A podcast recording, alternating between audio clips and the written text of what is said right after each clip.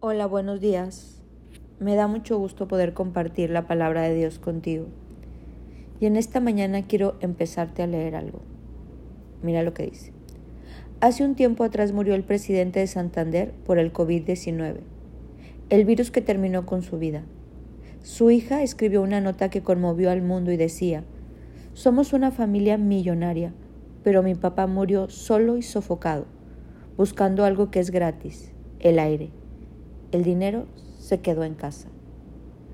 Cuando yo leía estas palabras podía leer entre líneas todo la historia o mucho de esta historia que esta hija estaba contando.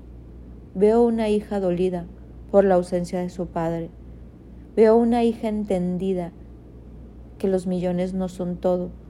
Veo un hombre que tomó la decisión de ver primero por su empresa económica que por su primera empresa en la vida que es su familia.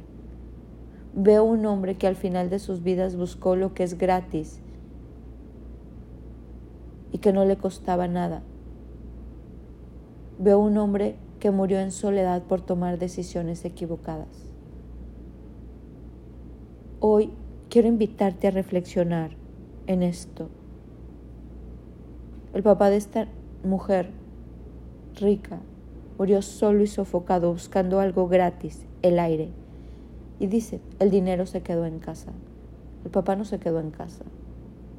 El papá se fue, se murió. Y yo veo que a esta mujer el dinero como que dice, pues ok, pero lo que le hizo falta fue su papá. El dolor que trae hoy en su corazón fue su papá. Y este padre dice que murió solo, quiere decir que la familia no estuvo con él porque él decidió alejarse de la familia. La, Biblia dice que nosotros estamos de paso por esta tierra, que este no es nuestro destino final.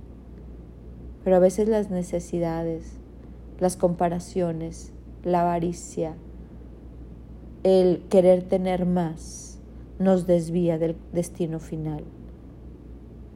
Las necesidades llegan a ser tan fuertes, las comparaciones llegan a ser tan fuertes que nuestra mirada se desvía. En Colosenses 3:12 mira lo que dice. Si han resucitado con Cristo, busquen las cosas de arriba, donde está Cristo a la diestra de Dios. Pongan la mirada en las cosas de arriba y no en las de la tierra. Hoy quiero invitarte a poner la mirada en las cosas importantes, a poner la mirada no en qué tienes, sino en quién tienes a un lado a quién tienes. Nuestra primera empresa es nuestra familia. Y nosotros estamos a tiempo, si hoy estamos vivos, de dejar un legado diferente. De que nuestros hijos, si hoy los tienes, cuando nosotros ya no estemos, se puedan expresar de nosotros diferente que esta hija. Y si todavía no te has casado y eres un joven, un joven, imagina tu vida y prepárate para casarte con alguien que puedan dejar una historia diferente.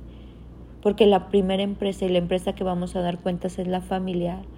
El legado que tenemos que dejar es familiar. Hoy vivimos tanta desunión familiar.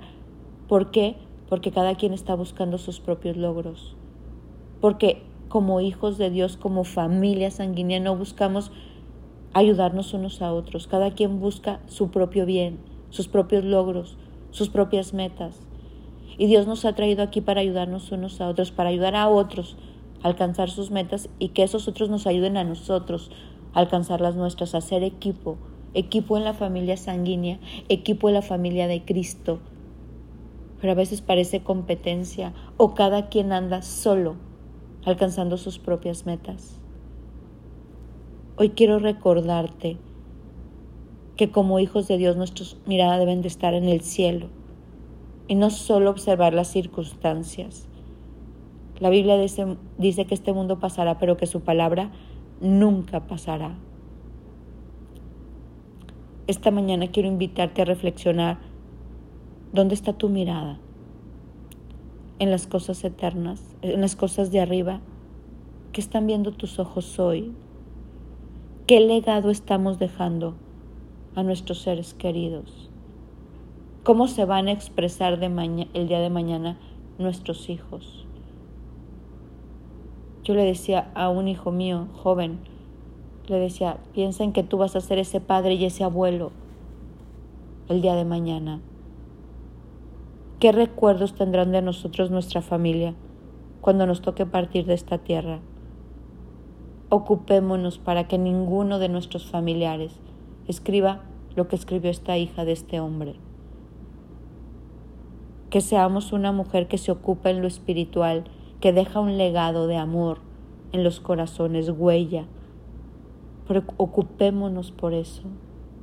Hoy te quiero invitar a que pongamos la mirada donde debe de ser y que seamos esos hombres y mujeres que estamos con la mirada puesta arriba, que somos esos hombres y mujeres que estamos buscando aquello que Dios nos quiere dar.